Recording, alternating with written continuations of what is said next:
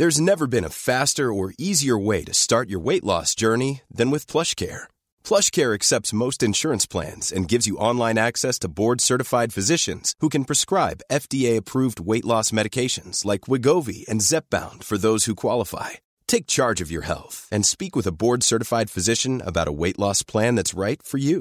Get started today at plushcare.com slash weight loss. That's plushcare.com slash weight loss. plushcare.com slash weight loss. Everyone knows therapy is great for solving problems, but getting therapy has its own problems too, like finding the right therapist, fitting into their schedule, and of course, the cost. Well, BetterHelp can solve those problems. It's totally online and built around your schedule. It's surprisingly affordable too. Connect with a credentialed therapist by phone, video, or online chat, all from the comfort of your home. Visit betterhelp.com to learn more and save 10% on your first month. That's BetterHelp, H E L P. I'm Sandra, and I'm just the professional your small business was looking for. But you didn't hire me because you didn't use LinkedIn jobs. LinkedIn has professionals you can't find anywhere else, including those who aren't actively looking for a new job but might be open to the perfect role, like me. In a given month, over 70% of LinkedIn users don't visit other leading job sites. So if you're not looking on LinkedIn, you'll miss out on great candidates like Sandra. Start hiring professionals like a professional. Post your free job on linkedin.com/people today. Hola, ¿qué tal? Les habla Pride y les doy la bienvenida a Terror para Llevar. El día de hoy les traigo la última parte de la primera temporada de Relatos de la Gasolinera, la parte 8, Conversaciones con un Dios Oscuro. Historia escrita por el autor Jack Townsend. Si quieren saber más de su universo literario, les dejaré sus novelas de Amazon en un link en la descripción, al igual que los créditos correspondientes para esta historia y la música utilizada de fondo. Esta octava parte se subió originalmente a mi canal de YouTube el 20 de noviembre del 2020. Como dije, esta parte 8 es el final de lo que se considera la temporada 1. Pero hay más historias. Por ejemplo, pueden encontrar en mi canal de YouTube una que se llama Algo extraño visitó la gasolinera. Y también lo que se considera un spin-off llamado Buscando a Vanessa, y que ocurre después de estos eventos. Si quieren escuchar estas historias, síganme en mi canal de YouTube El Orgullo del Operador. Así también estarán al día con mis más recientes narraciones de terror. Y para estar en contacto y cualquier tipo de aviso o dinámica, síganme en mis redes sociales. Me pueden encontrar como Yo Soy Pride en Facebook, Twitter, Instagram, Twitch y TikTok. Ayúdenme a compartir este podcast y los videos, ya que eso me ayudaría muchísimo. Y ahora sí, los dejo con esta última parte de la temporada 1 de Relatos de la Gasolinera. Conversaciones con un dios oscuro.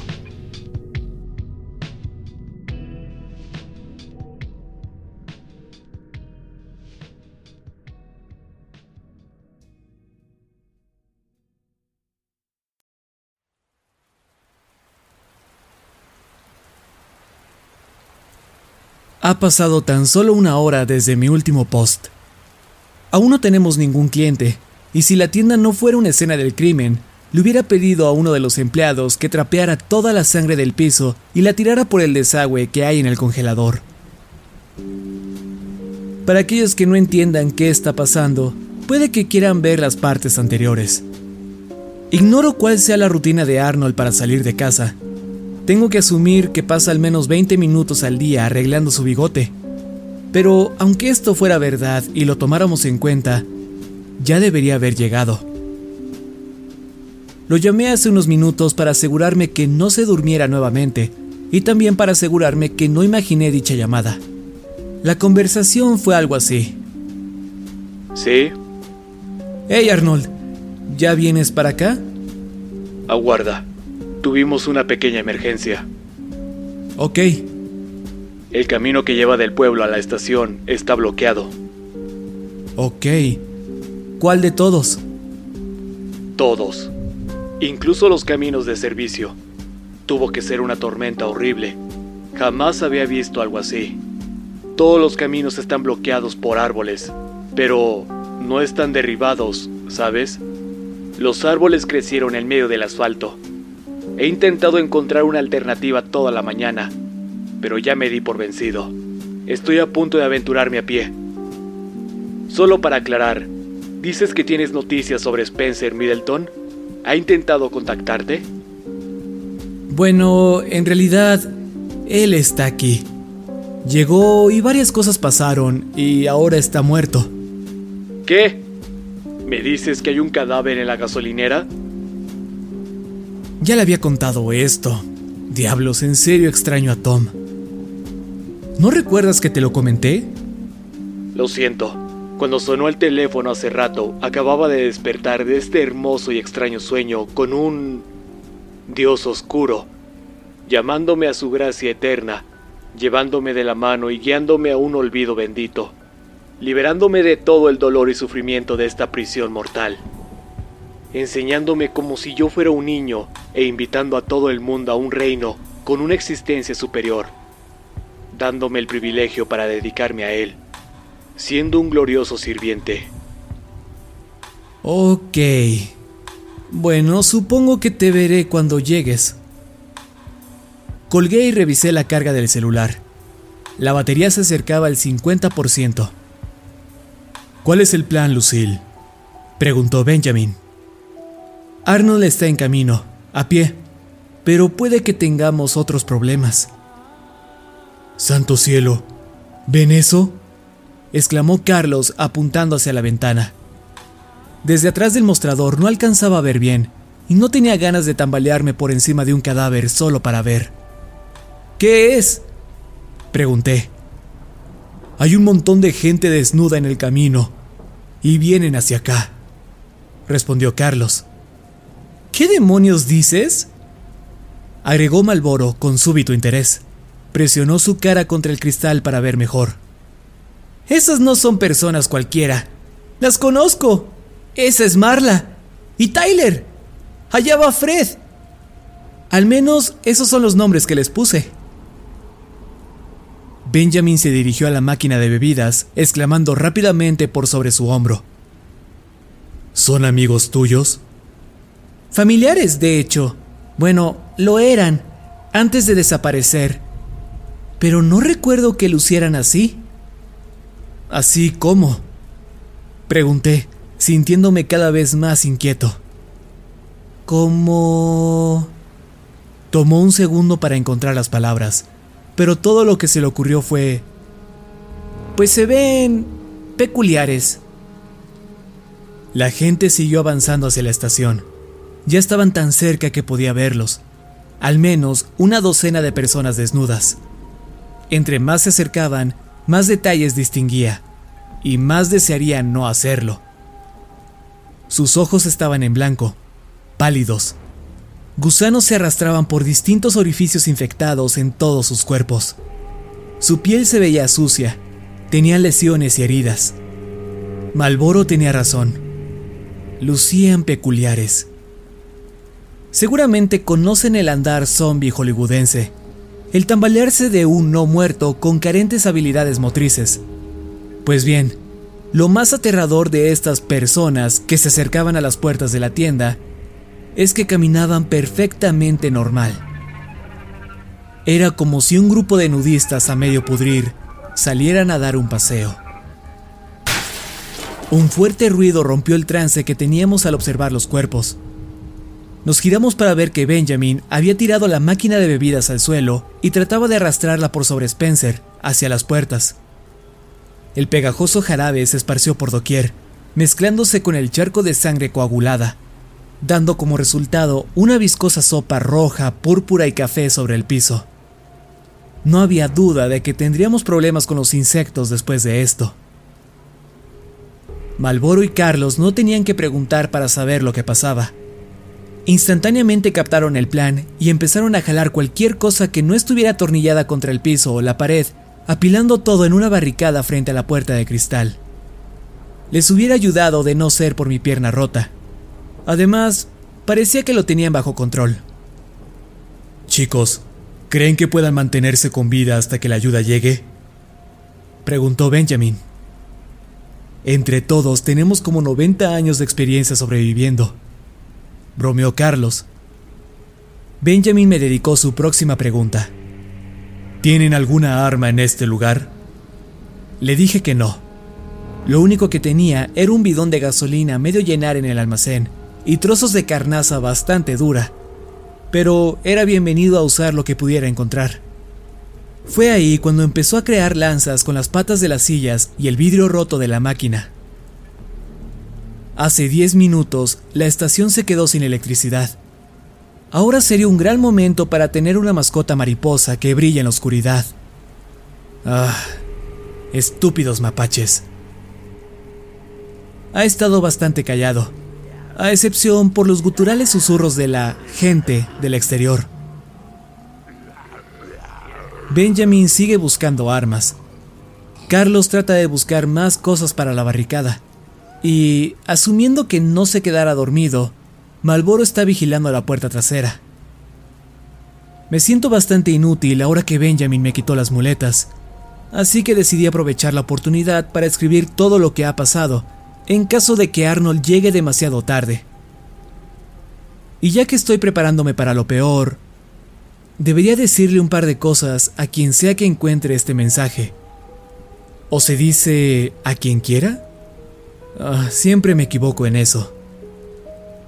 Primero, para los dueños. Lamento el desastre. Segundo, para ella. Lamento que no nos vimos una última vez. Tercero, al que sea que sigue tirando brea a la zanja afuera de la estación. Te odio. Creo que eso es todo lo que tengo que decir. Ha sido un viaje raro y alocado. Este fue Jack, de la estación de gasolina, despidiéndose por última vez.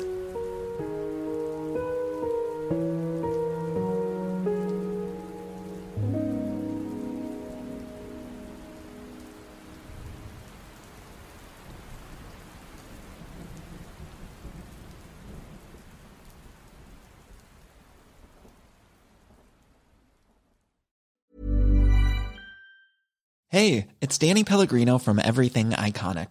Ready to upgrade your style game without blowing your budget? Check out Quince. They've got all the good stuff shirts and polos, activewear, and fine leather goods, all at 50 to 80% less than other high end brands. And the best part? They're all about safe, ethical, and responsible manufacturing. Get that luxury vibe without the luxury price tag. Hit up quince.com slash upgrade for free shipping and 365 day returns on your next order. That's quince.com slash upgrade. Hey, it's Ryan Reynolds, and I'm here with Keith, co star of my upcoming film, If, only in theaters, May 17th. Do you want to tell people the big news? All right, I'll do it. Sign up now and you'll get unlimited for $15 a month in six months of Paramount Plus Essential Plan on us. Mintmobile.com slash switch. Upfront payment of $45 equivalent to $15 per month. Unlimited over 40 gigabytes per month. Face lower speeds. Videos at 480p. Active Mint customers by 531.24 get six months of Paramount Plus Essential Plan. Auto renews after six months. Offer ends May 31st, 2024. Separate Paramount Plus registration required. Terms and conditions apply if rated PG.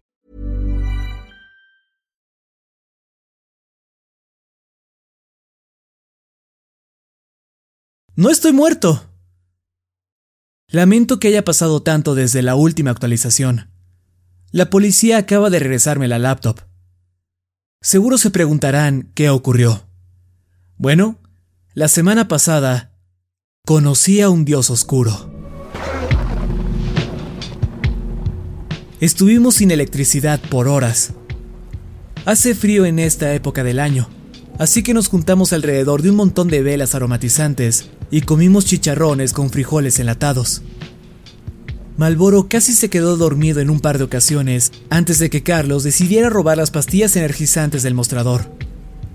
Las repartió y todos tomamos unas cuantas, tragándolas con café frío.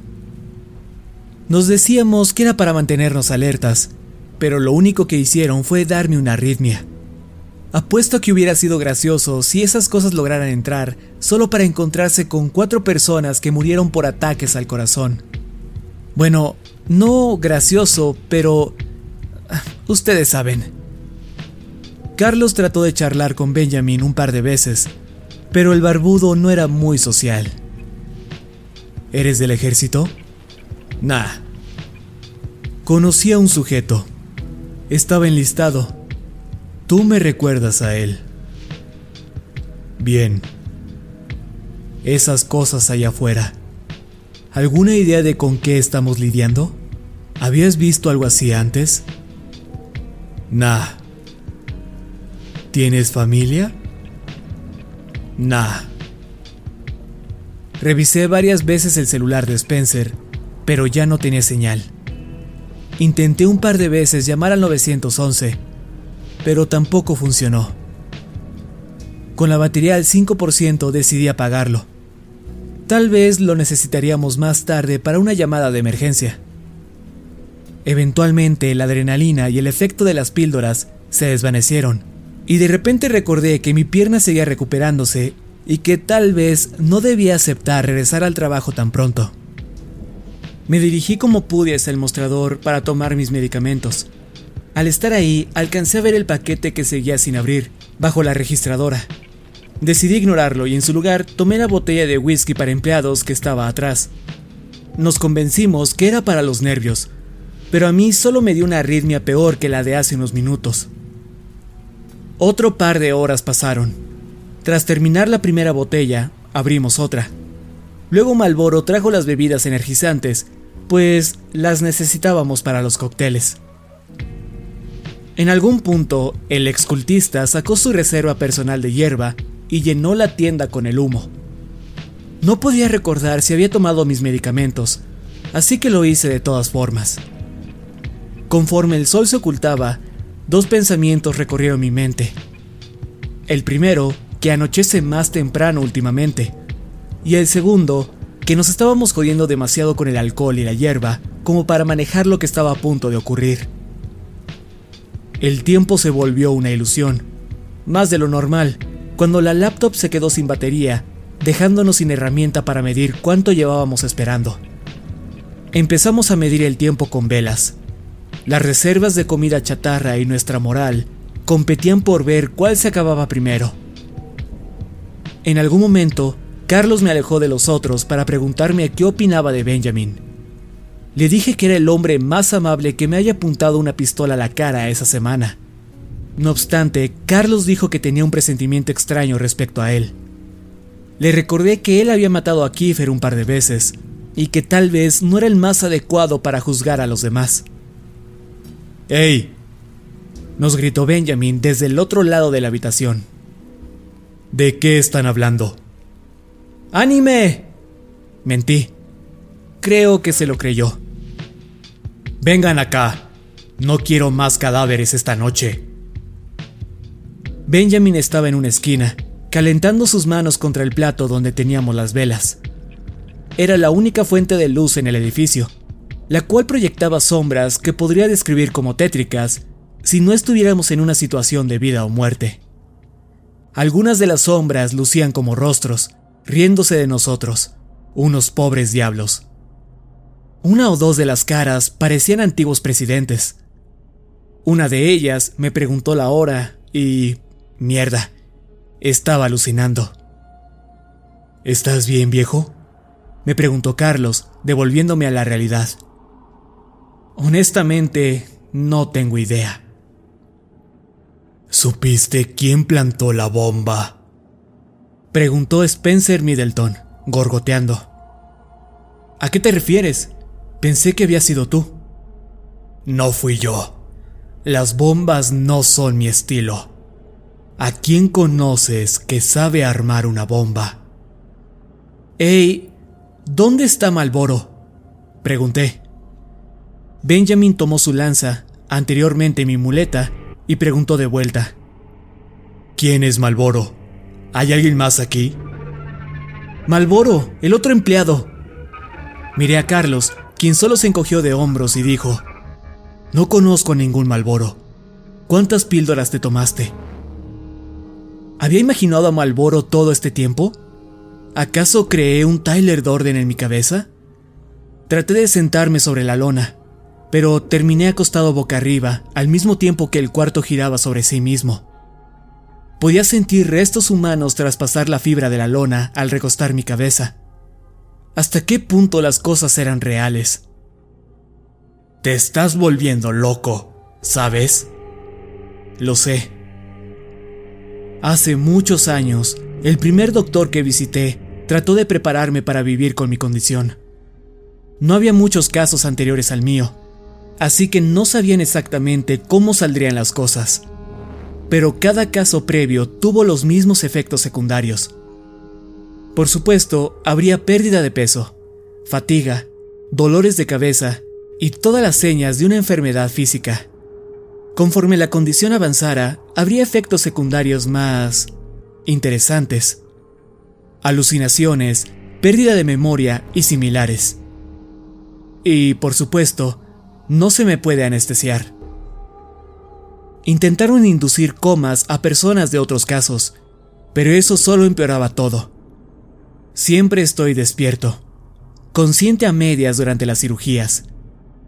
Si quieren saber cómo es eso, les diré la verdad. Es aburrido. ¿Sabes algo? Usualmente, cuando lastimo bastante a alguien, se desmayan del dolor. Me dieron un par de años, máximo. No llevo la cuenta del tiempo. Justo en ese momento, Malboro entró a la habitación, subiéndose la cremallera. Al parecer, acababa de ir al baño, pero... ¿quién sabe realmente? Le apunté y grité. Ese tipo, ¿lo ven, verdad? Es Malboro. Carlos miró hacia donde apuntaba y luego volteó a verme.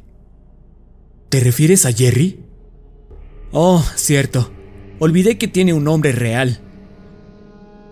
Odio cuando me dice Malboro. Benjamin bajó su lanza improvisada y regresó su atención al fuego. Más vale que lo mantengas bajo control. Deberías abrir tu paquete, dijo Spencer. Ey, espera un segundo. ¿No se supone que estás muerto? Bueno, ¿no se supone que tú estés muerto? Contestó. Tuché, Spencer. ¿Con quién estás hablando? preguntó Carlos. Con Spencer, respondí. Ok, bien, pues deja de hacerlo, nos inquieta. Dos velas se consumieron por completo antes de que Benjamin decidiera que la ayuda no venía en camino y que nuestra mejor opción para sobrevivir era pelear con las cosas de afuera. No estaba de acuerdo. Sin embargo, Benjamin me hizo saber amablemente que no estaba votación. Quitó los suficientes objetos de la barricada para poder ver hacia afuera. Una vez que supiéramos con qué estábamos lidiando, podríamos ingeniar un mejor plan. El único problema era que no podía ver bien porque algo bloqueaba la vista, algo justo al otro lado de las puertas. Benjamin deshizo la barricada por completo y dio unos pasos hacia afuera para apreciarlo. Bueno, no se ve eso todos los días, dijo Jerry. No, no puedo hacerlo. Lo siento, su nombre es Malboro. Estábamos atrapados dentro de la estación. Del otro lado de las puertas, una red de árboles había crecido muy cerca unos de otros, torciéndose entre sí y formando nudos presionados contra el cristal. Estaban tan prensados entre sí que formaban una pared de madera. Ni siquiera la luz la atravesaba. Bien podría ser de día y nosotros ni enterados. Tenemos que salir, dijo Benjamin. Revisamos la puerta trasera, pero estaba igual. A menudo me preguntaba cuánto tiempo podría sobrevivir una persona dentro de la tienda sin suministros nuevos. Había simulado dicho escenario un millón de veces en mi mente. ¿Qué más podía hacer en noches aburridas? Había imaginado el experimento bajo incontables contextos diferentes. ¿Cuánto podría sobrevivir si la estación fuese transportada al pasado? ¿O a otro planeta? Si hubiera un apocalipsis zombie, etc. Según mis deducciones, bajo circunstancias ideales, podría sobrevivir cuatro años con los suministros disponibles si es que encontraba alguna fuente de agua. De otra forma, solo seis semanas. Estas no eran circunstancias ideales. Habíamos aplastado, usado como armas o consumido casi todos nuestros suministros. Estábamos atrapados y no tomaría mucho antes de recurrir al canibalismo. Mientras consideraba esto en el pasillo, cerca del congelador, escuchamos cristal rompiéndose en la zona principal. Benjamin levantó su lanza y lideró el camino de vuelta. El muro de árboles continuaba del otro lado de las puertas. Nuestro desastre seguía ahí. Todo estaba como lo dejamos, con una excepción. La lona no estaba en su lugar y el cuerpo de Spencer se había ido. Una serie de huellas de sangre coagulada llevaban desde donde estaba el cadáver hacia el vidrio roto de la puerta principal, como si se hubiera puesto de pie, caminado hacia allá y fuese absorbido por los árboles. Chicos, quiero que usen su cabeza, dijo Benjamin. ¿Hay alguna otra forma de salir de este lugar? Bueno... comenzó Malboro. Volté a verlo y sacudí la cabeza. Sin embargo, creo que no me vio por la tenue luz de la vela, o quizás es demasiado tonto como para entenderlo.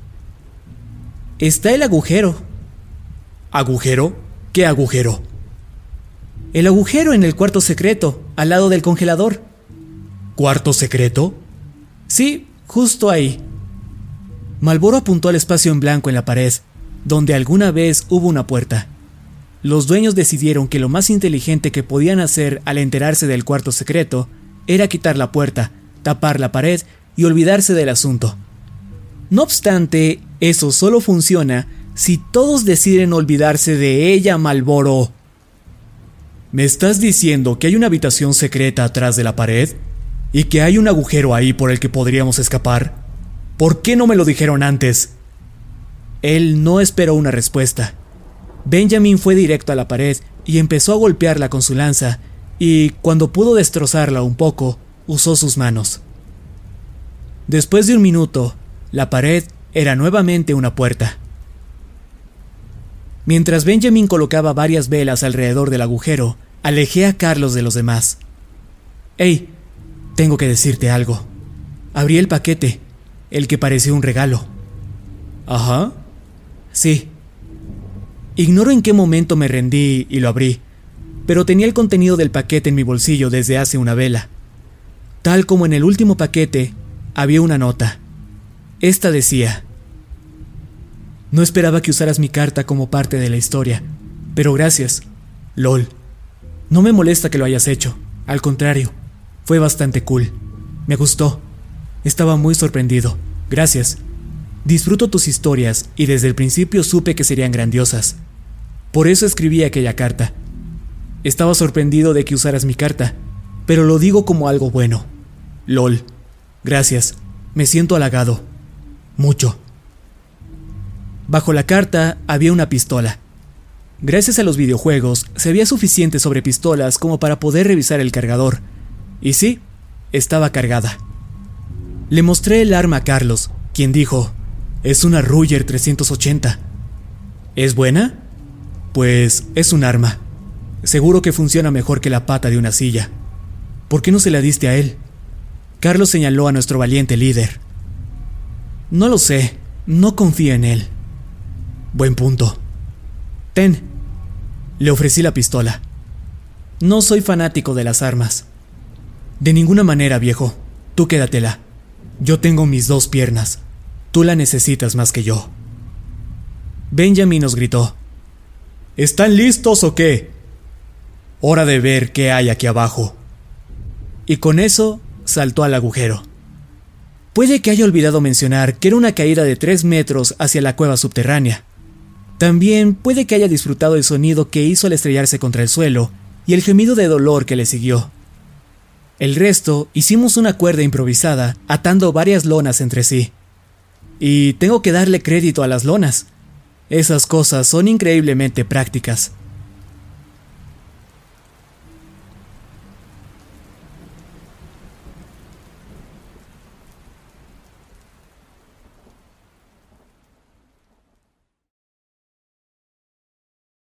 Habíamos pasado horas en un cuarto junto a un cadáver comida sin refrigerar y el olor corporal de Benjamin. Habíamos comido frijoles enlatados y creo que alguien vomitó en un bote de basura. Mi punto es que olíamos bastante mal, al punto de que dudaba si aún conservaba mi sentido del olfato. Sin embargo, cuando llegamos al fondo del hoyo, supe de inmediato que no lo había perdido. El olor que inundaba la cueva hacía parecer nuestra peste un perfume caro. Los más pútridos olores que pudieran emanar las cañerías de la gasolinera en días lluviosos palidecían en comparación. ¿Es posible que un olor sea pesado? Porque es la mejor forma en la que puedo describirlo. No grueso ni espeso, solo pesado. Carlos y Malboro se turnaron para vomitar. Cuando terminaron, Benjamin les dio un par de antorchas que hizo con trapos empapados de gasolina y trozos de sillas. No sé qué pasa con este tipo, pero es realmente práctico. La cueva era un túnel recto que empezaba bajo la estación y se dirigía hacia la ciudad. Era lo suficientemente alto para poder erguirnos sin problemas y estaba un poco inclinado, llevándonos cuesta abajo al recorrerlo. ¿Qué demonios es esto? Preguntó Benjamin después de unos seis metros. Pasó su antorcha cerca de la pared y vio que alguien había pintado un mensaje sobre esta con spray rojo. Con letras muy torcidas, el mensaje decía, Rita la mapache se comió el capullo. La caligrafía me resultaba inquietantemente familiar, en especial la R mayúscula, pero no sabía por qué. Había otro gnomo de jardín bajo el grafiti. Nos adentramos más a la cueva. Benjamin iba adelante y yo hasta el final, avanzando lo mejor que podía con una sola muleta. Entre más avanzábamos, más estrecho se volvía el camino y el olor se intensificaba. Nada me decía que estar aquí abajo era mejor que seguir en la gasolinera, pero no fue sino hasta que llegamos al árbol que estuve seguro que la cagamos al bajar. No sé cuánto tiempo llevábamos caminando, Tal vez unos 800 metros o algo así. Medir la distancia en muletas es difícil. Pero eventualmente nos topamos con un oscuro y enorme árbol que crecía en medio de la cueva. Lucía como una de esas secoyas de miles de años, tan grande que podrías construir una calle de doble sentido a través del tronco. ¡Qué mierda! exclamó Benjamin. Fui el último en ver lo que los demás presenciaban boquiabiertos. El árbol, además de ser enorme, tenía ciertas características que no esperarías ver en un árbol. Específicamente, partes humanas. Unos cuantos brazos y piernas sobresalían al azar, y justo a nuestra altura había un rostro humano. ¡Ey!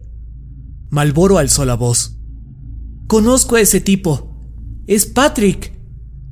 Tocó la cara de Patrick esta se peló y cayó al suelo, como una húmeda máscara de Halloween.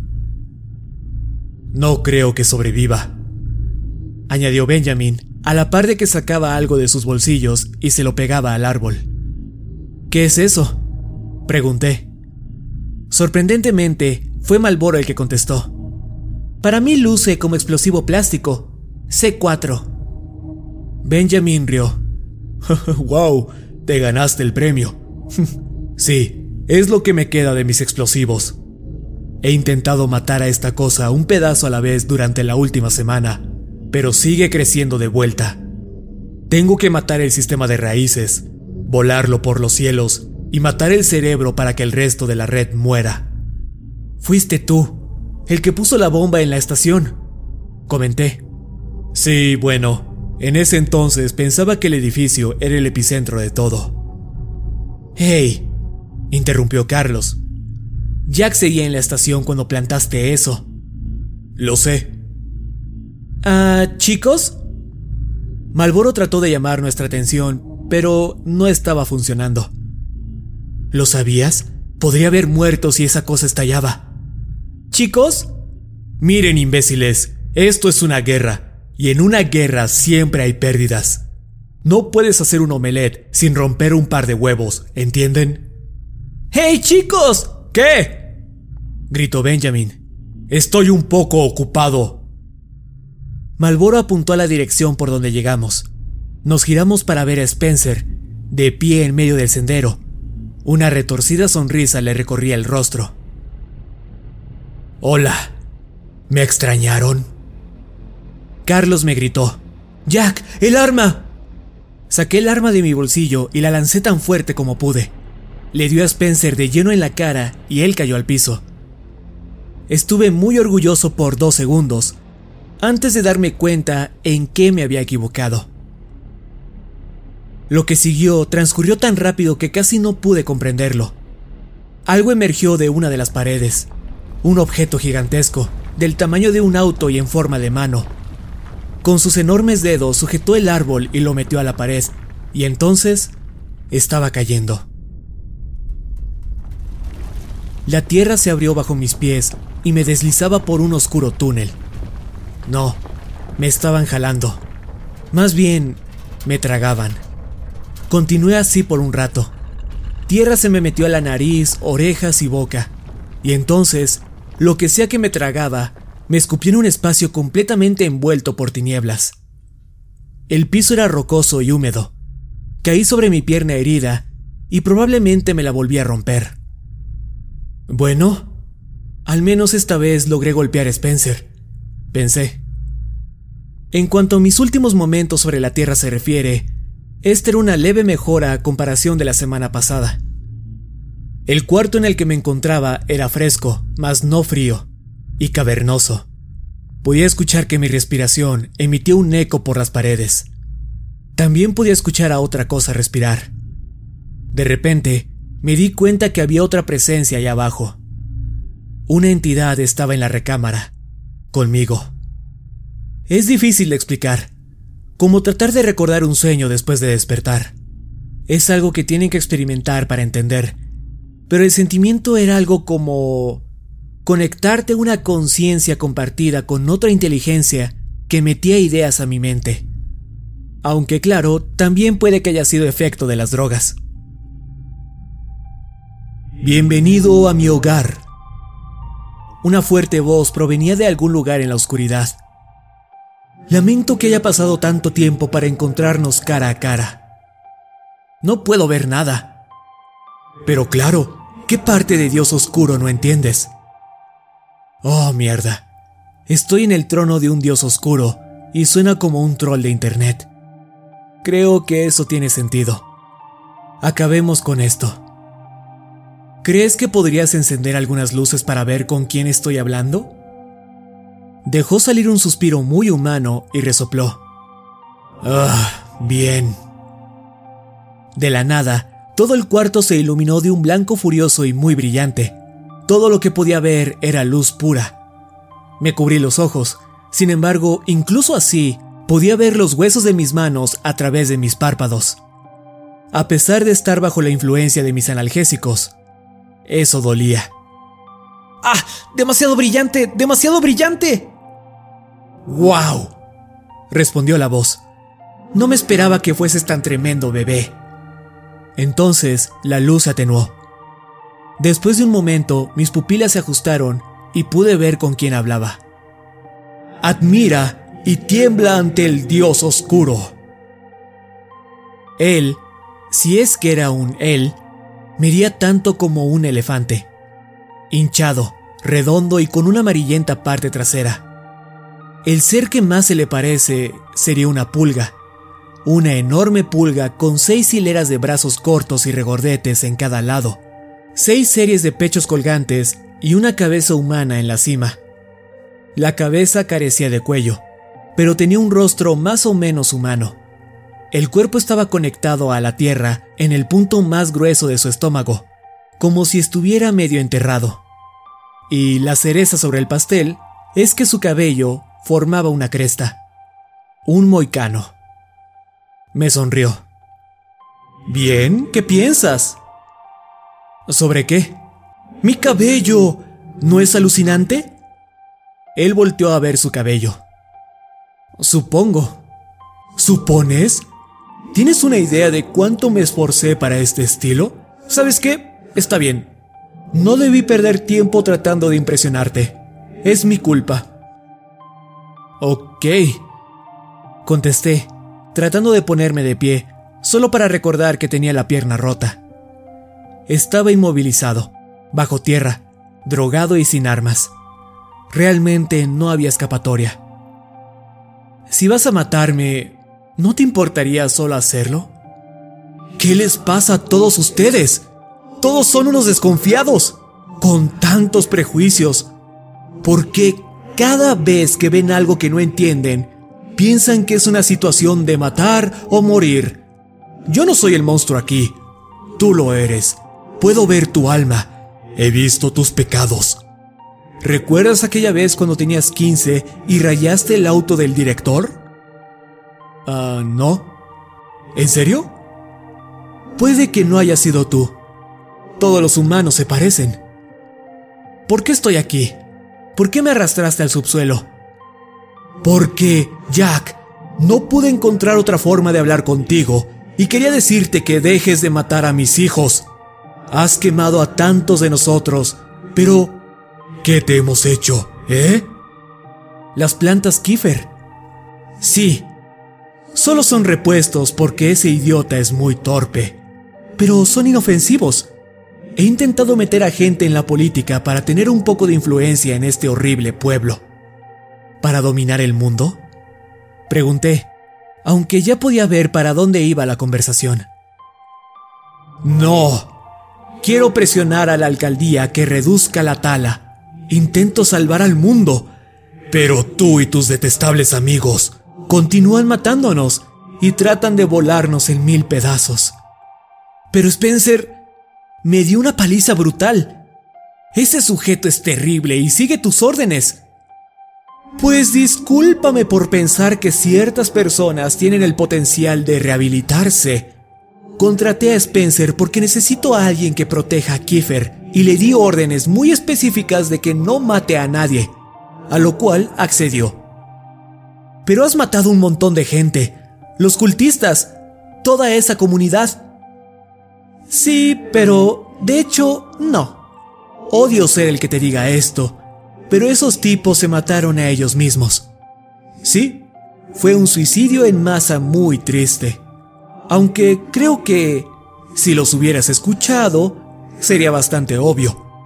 No sé cómo no lo vieron venir. Quiero decir, el consecuencialismo mezclado con una moral para ponerle fin al sufrimiento. no quería que todos esos cuerpos adultos en perfecto estado se desperdiciaran. ¿Sabes lo difícil que es crear uno desde cero? No es sencillo. Pero enviaste a esas cosas tras nosotros, a la estación. De nuevo con el complejo del héroe ególatra. Nunca se trató de ti. Envié a mis hijos para que recuperaran el cuerpo de Spencer. Esperaba traerlo de vuelta a casa a tiempo para reconstruirlo antes de algún daño cerebral permanente. Creo que la próxima vez que lo veas, deberías disculparte. Lo juro, desde que Romero hizo populares a los zombies, la gente ve a alguien regresar de la muerte e instantáneamente sienten la necesidad de matar, matar, matar. ¿Qué les pasó a los tan llamados milagros? Nadie perdió la cabeza cuando Jesús regresó a la vida. ¿Intentas decir que Jesús era como todos esos matematistas? ¿Solo un cadáver reanimado? ¿Es esto en verdad de lo que quieres hablar, Jack? ¿Qué acaso Dios oscuro no significa maldad? Ay, la última vez que estuve despierto, Dios oscuro tenía una connotación completamente diferente. No obstante, no puedes usar mi nombre como excusa por quemar a Kiefer. Si me lo preguntas, tienes bien merecida la golpiza que te dieron. Pero Busqué en mi mente alguna prueba de que el dios oscuro era el monstruo que sabía que era. Sin embargo, la única conclusión a la que llegué fue... ¿Nosotros somos los monstruos? Me temo que sí. Lo siento. Bien, eso es un comienzo.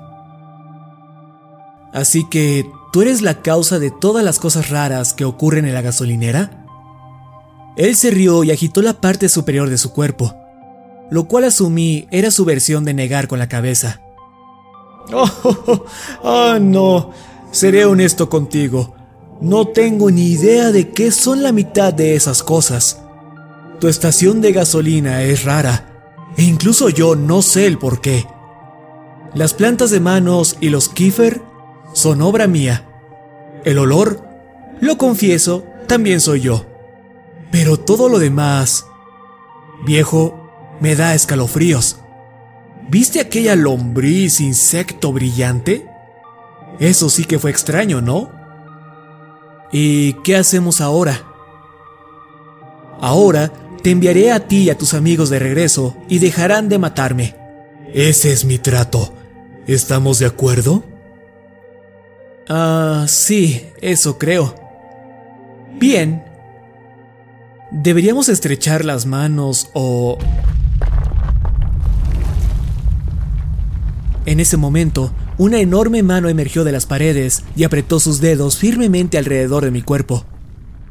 Acto seguido, y sin darme cuenta, me encontraba hincado en la calle frente a la estación, escupiendo tierra. Amanecía. Oh, bien, dijo Benjamin. También lograste salir. Me giré y vi a los tres de pie, cubiertos de tierra negra. Estaba de regreso en donde empezó todo. Los árboles se habían retirado sin dejar seña de que alguna vez hayan estado ahí.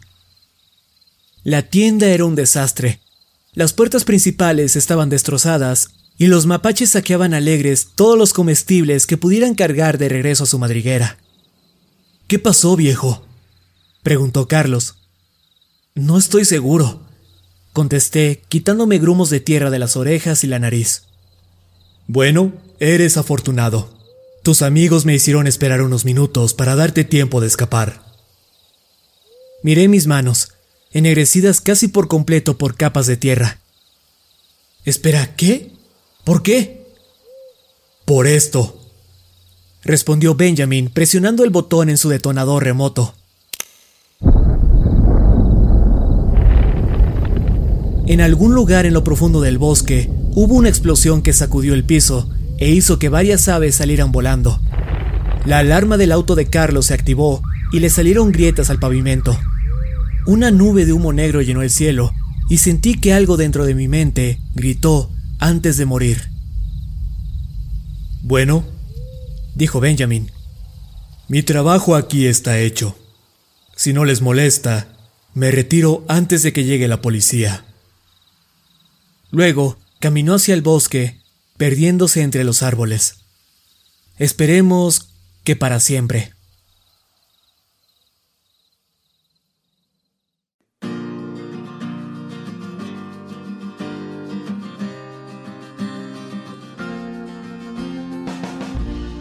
Y eso fue lo que ocurrió. Y si pueden creerlo, ya estoy de vuelta trabajando en la estación. Arnold se retiró de la fuerza por razones personales y por las que no pedí detalles. Así que tenemos a una nueva oficial haciendo de niñera. Ya les hablaré de ella en otra ocasión. Tal vez. La policía investigó el incidente y al final concluyeron que fuimos víctimas de la histeria provocada por una fuga de gas. Y de nueva cuenta, no hubo nada sobrenatural que reportar. No sé si este es el final del Dios Oscuro, pero lo que sí sé es que ya no tengo deseos de continuar cavando desde que Benjamin explotó el árbol subterráneo. Las cosas han vuelto a nuestra versión de normalidad. Aún trabajo demasiado. Todavía escribo en mi diario. Y cosas raras continúan ocurriendo en esta horrible gasolinera a orillas del pueblo. De hecho, justo ayer varias personas reportaron haber visto algo en el bosque que parecía ser un enorme mapache con alas de murciélago tomando animales pequeños antes de irse volando hacia lo profundo del parque. Incluso dijeron que este mapache alado brillaba en la oscuridad.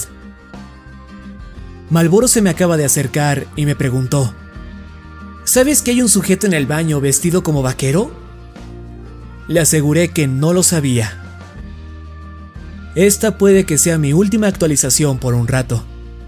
Va a requerir mucho trabajo dejar este sitio como estaba y tengo un par de nuevos empleados que entrenar.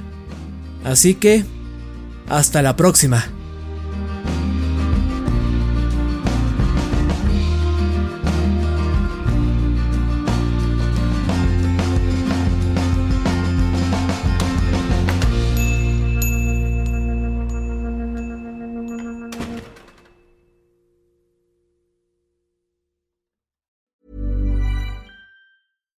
Hey, it's Paige DeSorbo from Giggly Squad. High quality fashion without the price tag. Say hello to Quince. I'm snagging high-end essentials like cozy cashmere sweaters, sleek leather jackets, fine jewelry, and so much more. With Quince being 50 to 80% less than similar brands. And they partner with factories that prioritize safe, ethical, and responsible manufacturing. I love that. Luxury quality within reach. Go to quince.com slash style to get free shipping and 365 day returns on your next order. Quince.com slash style.